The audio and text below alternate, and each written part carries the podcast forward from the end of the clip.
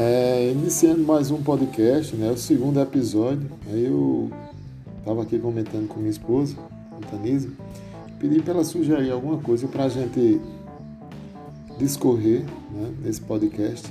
Agradecer a você que tem escutado né, e vamos interagir mais. É, o tema que ela propôs foi Quando a Tentação Vem.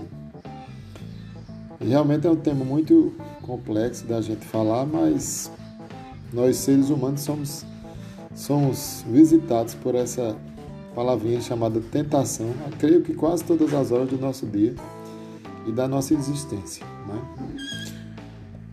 E a gente lembrar que a tentação ela não é só um, um algo que acontece na nossa vida, né? como seres humanos.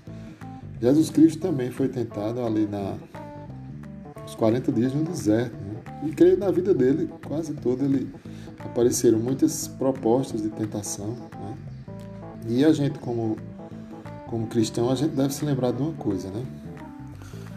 É, a exposição, a, a, a, proposta do pecado, ela não é propriamente você pecar. Né? Nós teremos essas ofertas durante boa parte da vida. Você concorda? Então, o, o, o pecado, sim, realmente é a, é a é sua escolha quanto à tentação. Você se dirigir realmente àquela tentação e querer realmente pecar. Né? A palavra pecado, ela, ela, ela, ela, se a gente for no significado mais profundo, ela vem de errar o alvo. Né? Nós, como criaturas, como filhos de Deus, nós somos feitos à imagem e semelhança de Deus. E quando a gente peca, a gente sai do alvo, a gente sai da proposta de Deus, a gente sai do roteiro de Deus. Né? Em relação à nossa vida, né? a vida que é um dom precioso que Deus já postou na gente. Então eu quero falar para você, né, meu amigo, minha amiga, que a tentação, ela realmente é uma prova né, para a pessoa que nasceu de novo, a pessoa que que procura a palavra de Deus, né? Não é que quer dizer que a gente só porque está na igreja, só porque a gente confessa determinada fé, que a gente pode que a gente está eximido, que a gente está protegido da tentação. Não. O grande problema é a reação, como nós reagimos em relação ao pecado.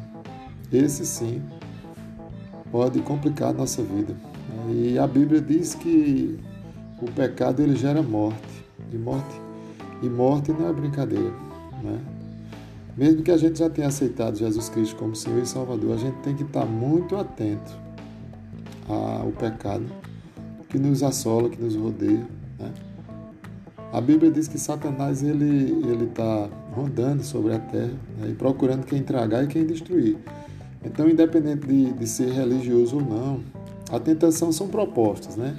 E são caminhos, né? Que as lutas da vida elas nos propõem, né? Se não me engano, em Josué ele dá uma resposta, né? Escolhei hoje a quem querer servir, né? se a Deus ou ao inimigo. Né? E temos como, como melhor, melhor opção escolher o caminho de Deus. Mas lembrando que o caminho de Deus é estreito. Jesus Cristo narrou isso né, nos evangelhos. Né? Que você escolher o caminho largo né, é o caminho mais fácil, é o caminho mais descomplicado. Né?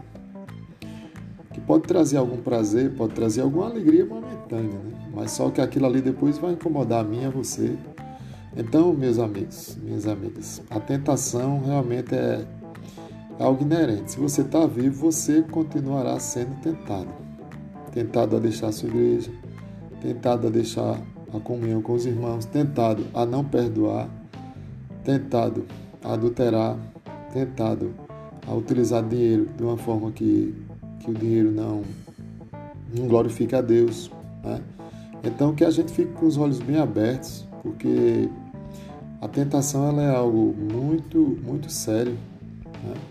E a gente precisa estar com os olhos espirituais bem abertos quando a tentação e a proposição do pecado chegar a bater na nossa porta. Isso não quer dizer que a gente nunca vai pecar, não, não. Nós somos falhos. Mas nós temos a quem recorrer. Né? O mestre de Nazaré está pronto para um arrependimento verdadeiro né? e uma mudança de vida, porque só arrependimento sem a mudança de vida não vai produzir a glória de Deus, não. Você pode ter se tornado um religioso, mas realmente você pode não estar glorificando a Deus com suas atitudes. Então faça como Josué, escolha a Deus. Né? Então até o próximo podcast e estamos no Spotify. Em, em, em, em breve estaremos também em outros agregadores de podcast. O podcast Palavra em Família com Flávio Tanese Viana. Um abraço.